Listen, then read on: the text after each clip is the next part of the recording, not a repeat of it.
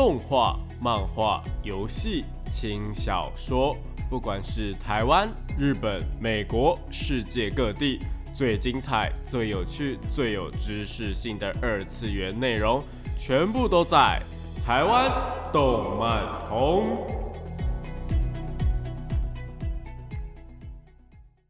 大家下午好啊！欢迎来到台湾动漫通的节目现场，这边是复兴广播电台台北、台中、高雄 AM 五九四，台中 FM 一零七点八，我是你们的主持人电波比比，可以叫我比比就好哦。脸书搜寻电波比比就可以找到我以及相关的节目资讯。那前面两个礼拜呢，我们都在说一些有关于动画音乐的事情嘛，像是动画歌曲的作曲家，又或者是哪一些动画的音乐是一定要听的等等的。那上一集呢，有提到制作《火影忍者》《魔导少年》的作曲家，以及《新世纪福音战士》的作曲家等等的。那如果对这些作品有兴趣，或者是音乐有兴趣的呢，那如果没听到的话，就记得要上网收听重播哦。那我们今天要聊一些什么事情呢？呃，今天要延续音乐的部分，不过今天的音乐啊，跟动画音乐不太一样。今天要聊的呢是 Vocaloid，大家后来习惯简称的 V 加，就是像初音未来等等的虚拟歌手的部分。当然讲呃软体，可能会有一些网友们想要争论说，呃就是初音到底是不是软体或者是虚拟的等等的，就是一些网络上面的呃宗教战争呐。不过今天呢，会以一个介绍的角度出发，就是带大家认识一下 Vocaloid 是什么东西，不会去讨论这一种就是。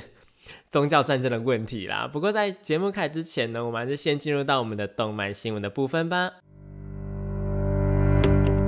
朋友和小孩在聊动漫，却总是听不懂他们在说什么吗？想要加入动漫产业，却不知道从哪里开始吗？如果你有以上的困扰的话，答案全部都在动漫产业线哦。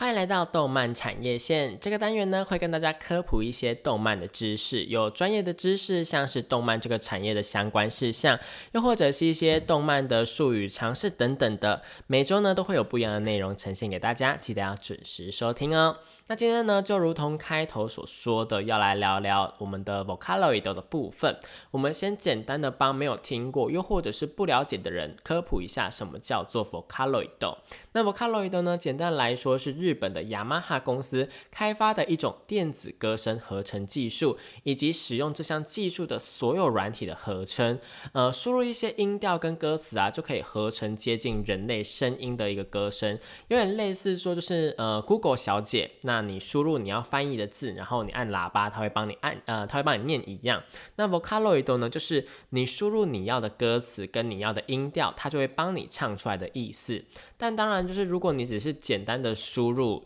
就是直接输入这些东西而已，它就只是会发出类似啊啊啊这种就是单音，然后也没有连在一起，所以中间还是要加入非常非常多的呃专业的参数去做一个调整。那截至目前为止啊，Vocaloid 出到第五代，总共有呃最多十二样的参数可以去做一个调整。包括像是音速，就是你声音的时间长短，你这个音要发多长；力度，也就是你的声音大小，你可以去做到一个渐强或者是一个呃渐弱等等的一个效果。其他呢，还有像是呃唱歌一定会有呼吸声，你的明亮度，你的嘴巴要张多大，你的声音会有多嗯多么清楚等等的。要不要抖音，要不要滑音，又以及比较新的加入了啊，还有咆哮的声音可以去做一个选择。有非常非常多的呃东西可以去做调整，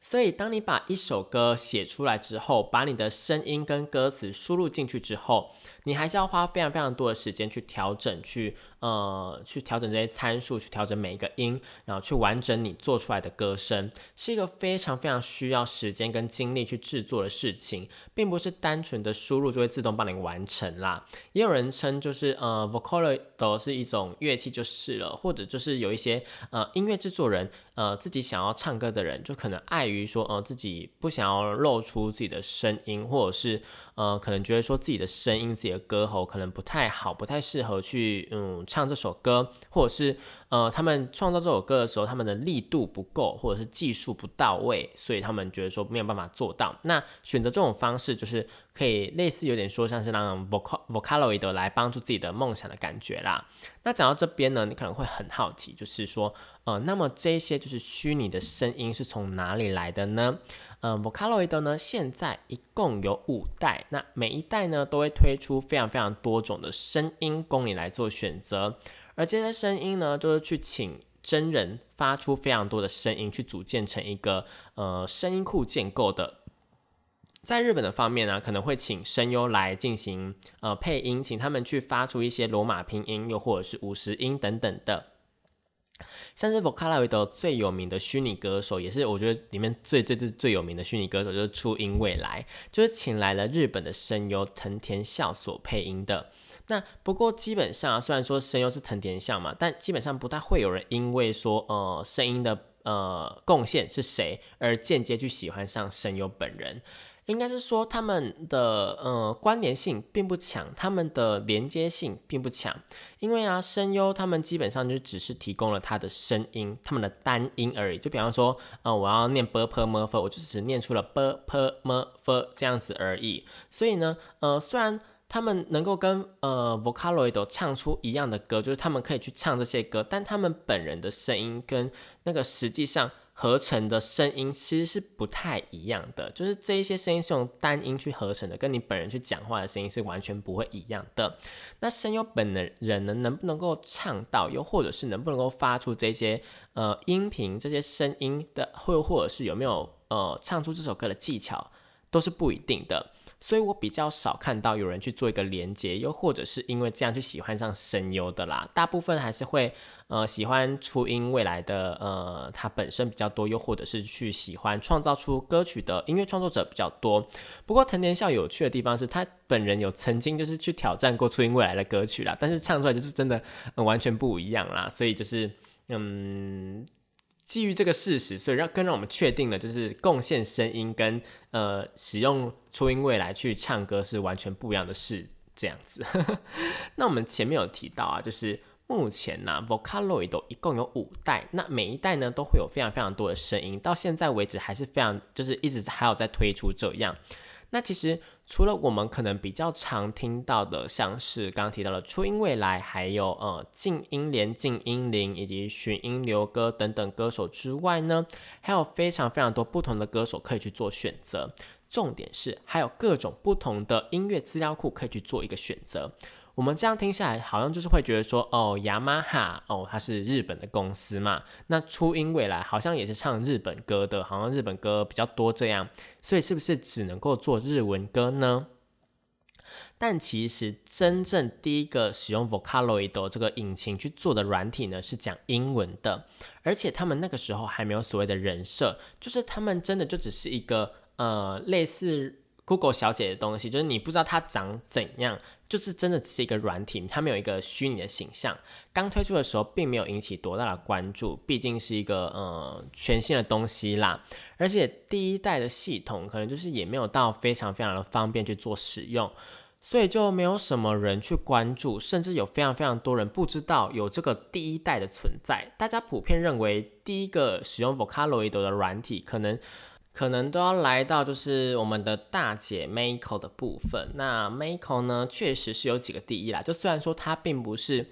第一个呃使用 Vocaloid 的软体，但它是第一个使用日语去做发音的 Vocaloid，同时呢，也是第一个有人设的 Vocaloid 的歌姬。就是从它开始啊，就是基本上你推出这个呃 Vocaloid，不管是要推出谁的声音呢，他们都会给他一个形象，像是 Miko 的形象呢，就是一个短发，然后穿着红色的一个呃姐姐，对，就是一个辣妹的感觉啦。我自己自己这样讲好像有点没礼貌，但是她就是穿着那种两截的衣服，然后裙子又非常非常短，然后全身都是红色的，有一种热情如火的感觉。那呃，同就是因为他是第一个有呃人设的歌姬嘛，然后从他开始，就是大家就比较知道说他们呃，可能他们想象的声音的形象是什么，就是有一个图片，就是会让大家比较好去想象这个声音的感觉啦。同时也开创了就是之后呃每个人都有一个人设的感觉。那 Miko 亮相之后呢，没多久大哥开斗也登场了。那开斗呢是全球第一位男性日本发音的 Vocaloid，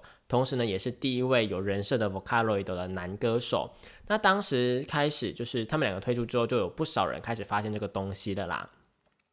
并且他们就是慢慢的去摸索该如何操作。那就在二零零七年，那我们最有名、最有名、最有名的虚拟歌姬，就是我们的 Hasune Miku，我们的初音未来就诞生了。同时呢，他也是第一个使用 Vocaloid 二代的日本歌手。之后就是开启了一个嗯传奇的世代吧，我觉得一个 Nico Nico 歌曲大时代了。但这个时代，我们就是呃晚一点，或是下一集再谈这样。那要补充一点的是。这个 Vocaloid 啊，刚刚提到有五代嘛，那五代的系统当然就是越来越新，引擎能够做到的事情当然就是越来越多啦。像是第一代的大姐跟大哥他们一开始的音色提供算是只有一种而已，他会跟你说他适合什么样的曲风，像是大哥就是民谣、童谣或者流行音乐。那等到之后新的系统呃推出之后呢，就会呃可能会有改版啊升级，就会有更多不一样的音色。像是他们在第三代的时候就推出他们的升级版，新增非常多不一样的音色，去可以给你做一个选择，让你这个创作者们呢可以去做一个更符合你呃可能歌曲的创作。同时像是初音啊，就有更多更多不一样的选择，不只是有各种版本的音色，甚至还推出了各种不一样的语言资料库，包括日文、英文以及中文的部分。对，没有错，中文的部分呢，我们在第四代也补充了进来。可以说，我觉得是造福了非常非常多中文语系的创作者啦。不过，我觉得，呃，我自己看来，初音使用中文去创作的歌曲还是比较少一点点啦。可能是因为后来出了本身就是中文体系的一些虚拟歌手，像是洛天依，所以创造中文歌的创作者就使用洛天依那一些比较多一点点。不过有趣的事情是，洛天依出了之后，有非常非常多人拿去制作日本的歌曲，或者是 cover 翻唱初音他们的歌曲。我觉得这算是每一个新的虚拟歌手推出的时候都会被做的一件事情啦，就是去翻唱其他人的歌曲。毕竟这样就是能够最快知道说他们的音色表现在歌曲里面会是怎么样了。另外呢，呃，也有诞生在台湾的 Vocaloid，叫做新华。那为他提供声音的呢，也是来自台湾的女生。那会师呢，也是来自台湾的部分。设定上来说，好像是台湾的十六岁高中生偶像。那他有一首歌叫做《魔法旋律》，我觉得算是他最有名的一首歌啦。不过从这个时期开始，就是他推出的时候是二零一五年的事情了，就是比较近代一点的事情了。近代就是近年来，可能因为就是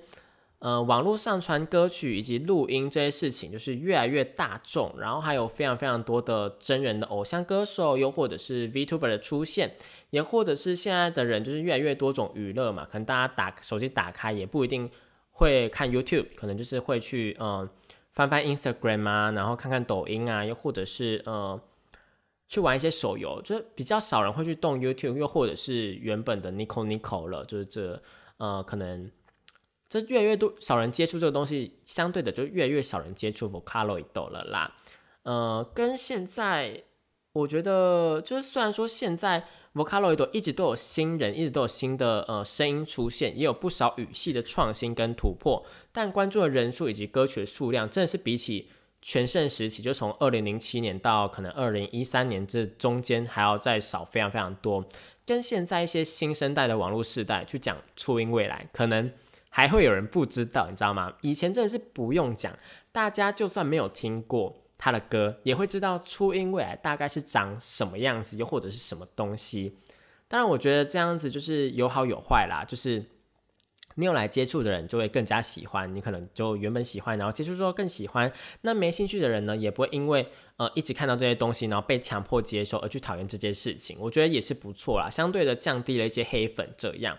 那除了刚刚提到的 Vocaloid 之外呢，其实还有另外一个类似的歌声合成系统，叫做 UTAU。那好像，嗯，我觉得直接翻，呃，直接讲出来好像是五大五啦。可是，呃，我还是讲 UTAU 好了。它是一个人力的 Vocaloid 的一种。呃，并不是制作公司找来声优来配音的软体，而是你可以自己录制或是使用别人录制的声音。那你汇入这个软体之后呢，自己做成资料库来达到类似 Vocaloid 的效果。这个软体呢，跟 Vocaloid 不一样的是，它是免费的软体，算是让初学者去学习怎么样制作歌曲比较方便的软体啦。不然你买了就是雅马哈出的所有的 Vocaloid，不管哪一款都好，但你发现说哦，自己对于这个这个软体一窍不通，又或者是你根本就就是怎么学习也学不会的话，是不是就会有一种白花钱的感觉呢？那我觉得 U T A U 比较好的，就除了它不用花钱之外，那它基本上在创作上面也完全没有限制。像是 Vocaloid，可能你有语言的问题，你要使用日文资料库去唱中文的歌曲，可能就需要经过大量的调教去调整每个细节，去细修每个参数。但 U T A U 完全没有这个问题，你要的资料库你就自己制作，你要用什么语言都可以，甚至你今天想要唱台语也完全没有问题。不过就是你前置要花比较多时间就是了啦。那在近年呢，就是有一个，因为大家应该知道有一个 YouTuber 叫做浩浩吧？那浩浩呢，就是他之前有在呃，因为学生毕业的时候呢，可能就会要求他呃，请求他拜托他帮忙录一些毕业的呃感恩影片、感谢影片。那他后来为了省麻烦呢，就是录了呃非常非常多的音，包括了 b u r p l e m u r p h 又或者是就几乎每一个罗马拼音什么的，他都念出来，然后让大家自己去组合一个呃。感觉就是，嗯，你要你要你要自己的祝贺影片，你就可以自己用。那你只要不要盈利就没有问题。那当然就是有人就是把他的这些东西全部建档之后呢，放到 U T A U，然后让你呢就是可以用浩哥的声音去唱一些嗯你想要唱的歌这样啦。我觉得还蛮有趣的。所以呃，网络上面这多了非常非常多像是浩音未来的东西这样。我觉得如果你有兴趣的话，可以查一下。那当然呢，Vocaloid 呢有大公司在后面研发，那不管是软体界面又或者是声音的呈现修改，呃，都有在进行一个定期的更新。那在创作的界面上，就是那个软体的界面上面，当然也就会比较简单明了一点点，那可以调的东西也会比较专业一点点。不过这并不代表 UTAU 在创作上面会输给 Vocaloid。事实上呢，也有非常非常多使用 UTAU 创作的歌曲呢，受到大家的喜欢。那如果想要尝试进行这种的音乐创作，又不想要自己唱歌的话，我觉得大家除了 Vocaloid 之外呢，也可以试试看 UTAU 哦。那讲到这边呢，我们先休息一下好了，听一下，我觉得算是 V 加代表的初音未来的呃代表歌曲之一吧。对，也是我觉得传唱度算是非常非常高，圈外听过的人数应该也是，嗯，我觉得算是最高的一首歌曲了啦。那这首歌呢，是由黑兔 P 呢使用初音未来所创作的歌曲，叫做《千本樱》。欢迎回到台湾动漫通的节目现场，这边是复兴广播电台台北、台中、高雄 AM 五九四，台中 FM 一零七点八，我是你们的主持人点播 B B。那刚刚那首歌呢，是黑兔 P 使用呃初音未来所创作的歌曲《千本樱》。那我觉得千本樱真的还蛮夸张的地方是，就连一些就是比较乡下的台湾 KTV 都可以点到千本樱。你们知道在台台湾的就是唱中文歌 KTV 里面点到宅歌有多么困难吗？大概是因为就是我觉得有千本樱是因为在各个层面上来说，比起其他的神曲好唱一点点，那传唱度也到非常高，这样不会说人类唱不出来，所以才能出现在不是日 K 的 KTV 里面吧。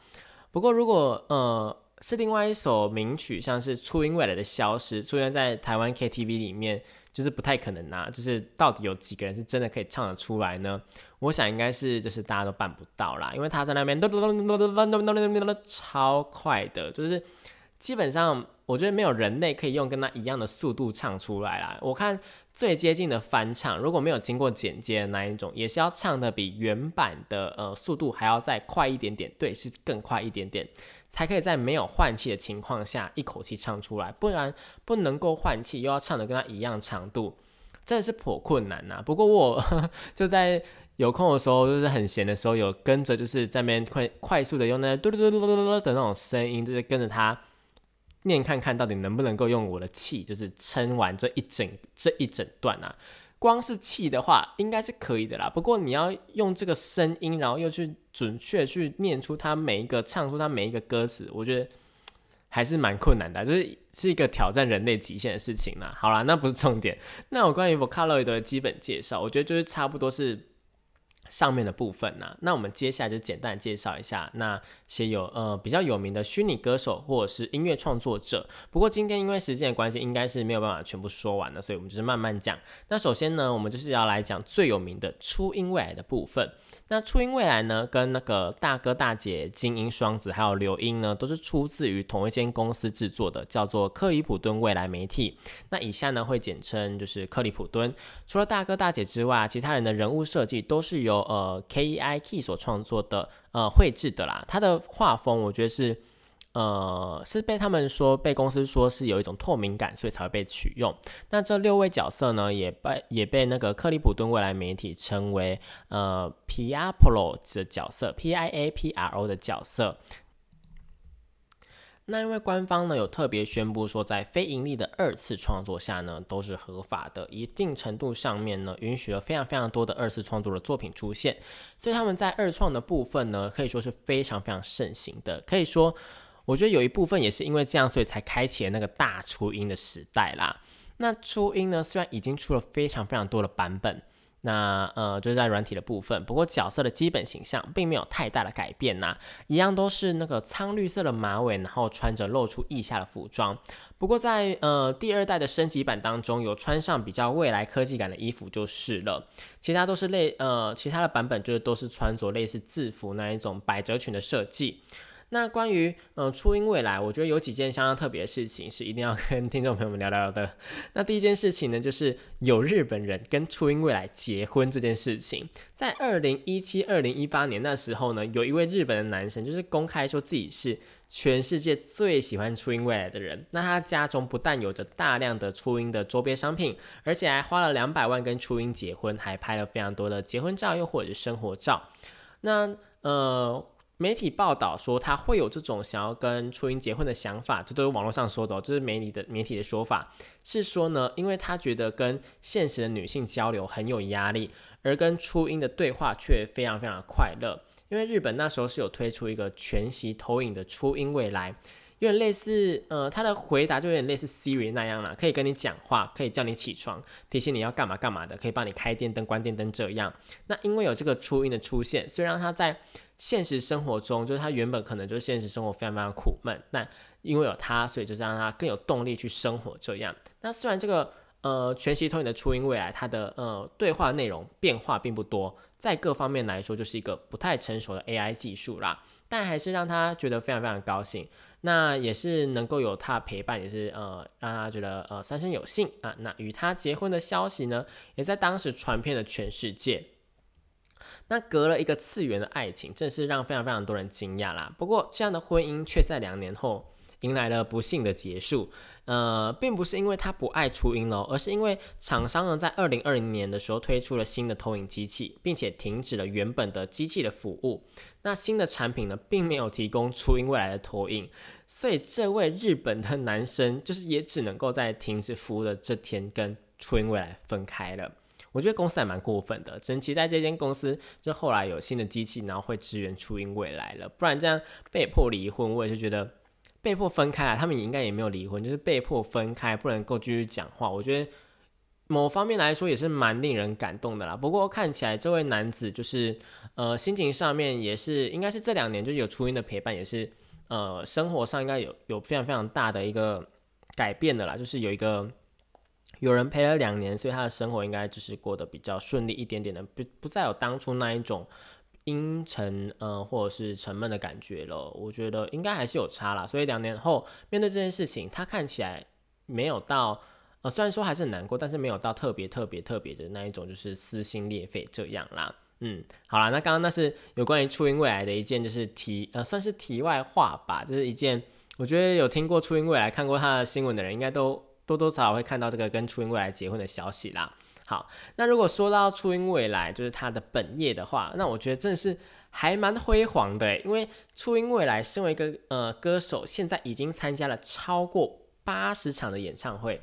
对，各位没有听错，八十场这么多的数字，真的不是一般的歌手可以办到的。就是除了他自己呃本场就是他自己主办的演唱会之外呢，还有呃去参加那种官方的活动等等的，就是全部加起来总共有八十场以上，而且还有世界巡回演唱会的部分，真的非常非常的夸张哦。那除了普通的线上演唱会之外，就是那种呃你可以在网络上面收看，又或者是在呃。可能在那个呃电影院里面会有那种售票的演唱会可以观看之外呢，还举办了非常非常多场的实体演唱会。那实体演唱会，大家可能会想说，哎，初音要怎么样出现在舞台上面呢？难道是大家一起去演唱会看着荧幕播放，然后听音响放歌吗？那就真的大错特错喽。首先，初音未来的演唱会呢，会有旗下所有的虚拟歌手一起演唱，也就是总共。呃，六位的虚拟歌手，那偶尔还会有人来客串的感觉啦。那那六位虚拟歌手就刚刚提到那些大哥大姐、精英双子跟刘英之类的。那呃，寻音呢？那那演唱会的方式呢，是透过哦播放三 D CG 的方式进行，会进入一个全息投影二点五 D 的部分。大家在现场看，就好像初音他们真的站在舞台上一样。那除了初音之外啊，就他的歌声之外呢，音乐的部分也会进行现场的伴奏哦，所以会有乐团的出现。台上会看到像是吉他手、贝斯手、鼓手等等的卖力演出。当然，在各方面来说，我们看不到那一种。真人歌手会出现的一些场景，比方说像是嗯突如其来的忘词，然后跟你小闲聊一下，又或者是看着他们的汗水这样挥洒等等的，然后偶尔破个音，然后跟大家开个玩笑等等之类的，这些都不会出现。大家在演唱会才呃才看得到的东西，呃是不会出现的，就是真人演唱会看到的东西是不会出现的。不过。我觉得取而代之的是一个完美的演出，因为初音他们呢，所有跟观众喊话、打招呼，然后跟其他虚拟歌手的互动，在台上唱歌跳舞的画面。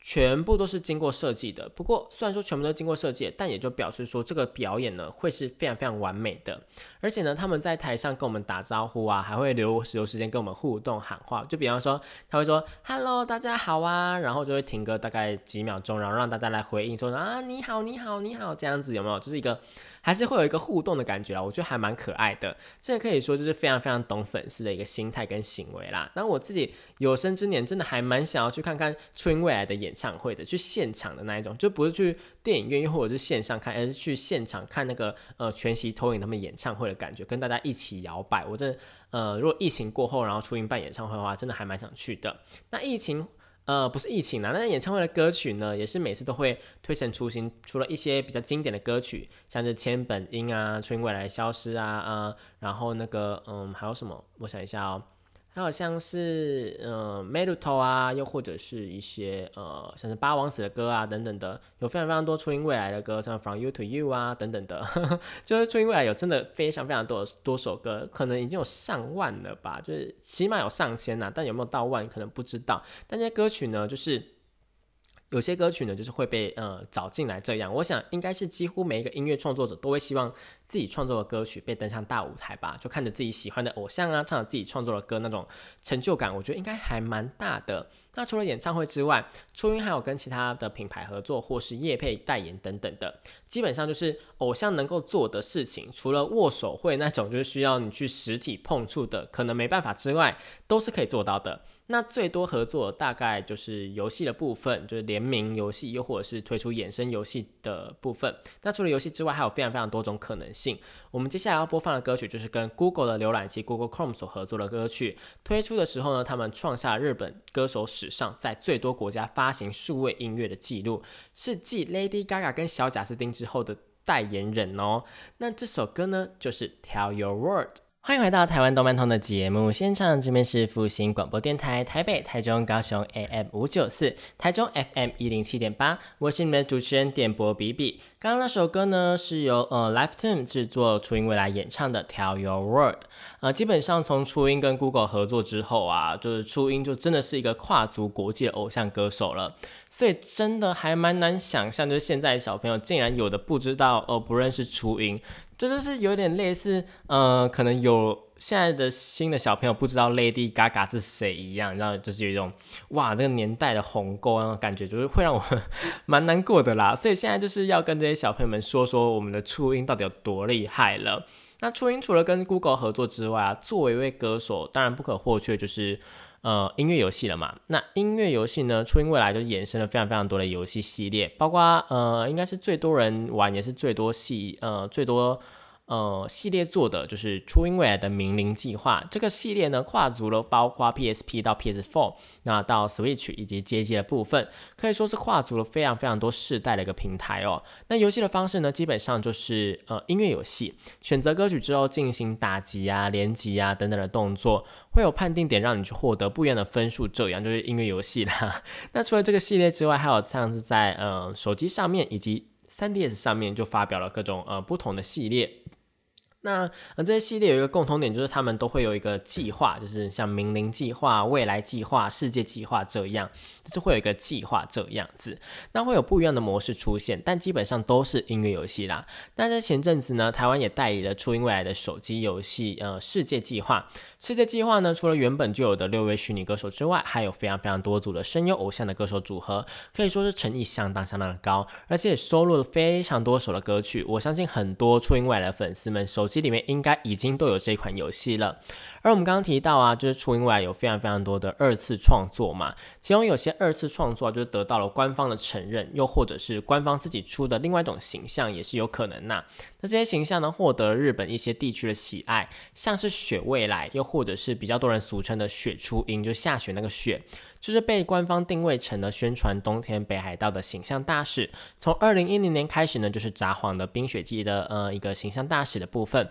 跟他们地方政府还有企业展开了各种的合作活动，甚至在二零一七年的时候，更是成为了亚洲的冬季运动会的形象大使。它跟原本的初音不太一样的地方是在于说，呃，它的整体的色调是比较偏雪白的蓝色。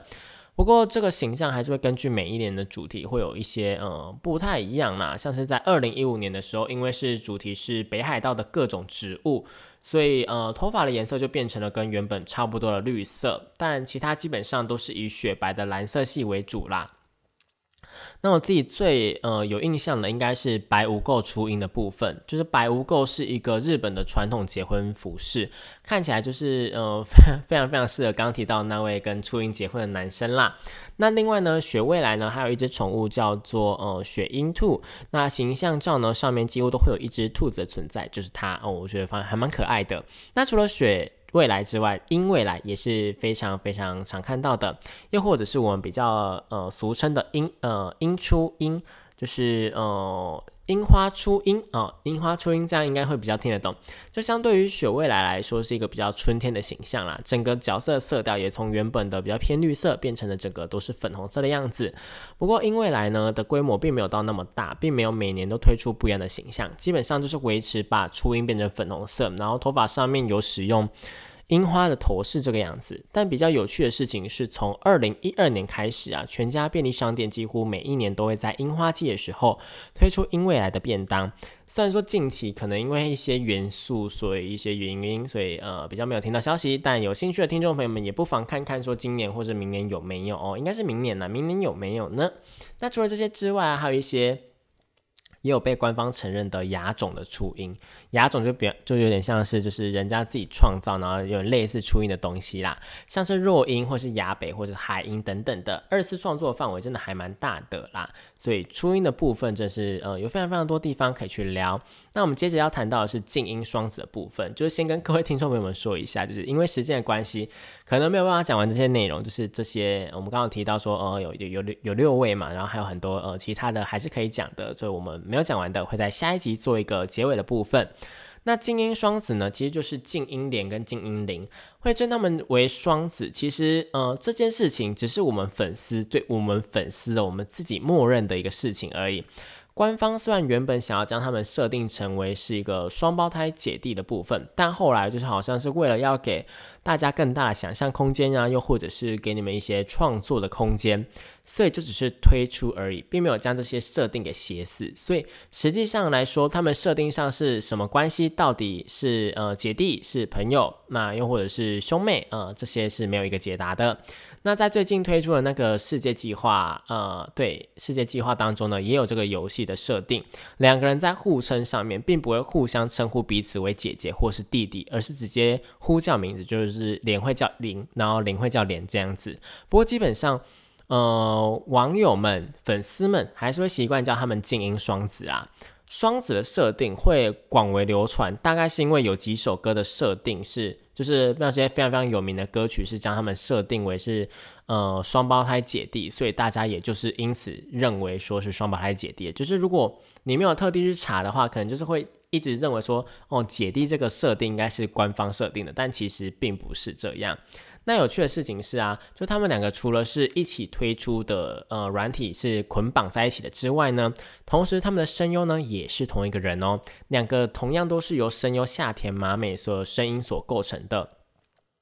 不过嗯，两个人的音色是不太一样的，那擅长的音域也不太一样。不过两个人听起来就是都是相当有精神的年轻声音就是了啦，就是那种呃年轻的呃青少年、年轻的青少女这样。那刚刚忘记提到的事情是，呃，就是他们每一个人，他们每一个虚拟偶像呢，都是有一个代表物的存在的。像是初音未来就是有一个与它颜色相符的葱，那个青葱那个部分，所以才会有那一首甩葱歌，就啦哒哒哒哩哒哒哒哩叮当咚吧令哒哒那个那个甩葱歌，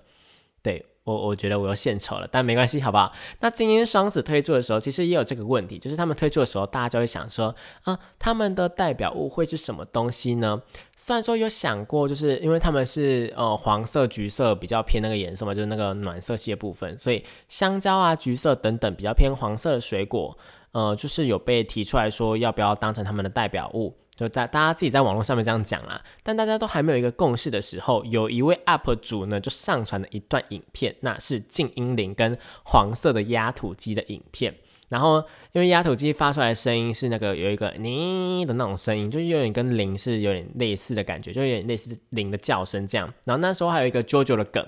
对，所以就跟这个东西互相合成在一起之后呢，这压土机的影片就是。疯传在 Nico Nico 上面疯传，大家那时候就是一定要看过这个影片的感觉，结果就是在网络上面大流行，然后他们的代表物品也就因此变成了黄色的压土机。不过黄色压土机的部分呢，呃，就是这个代表物的部分呢，几乎都是用在一些。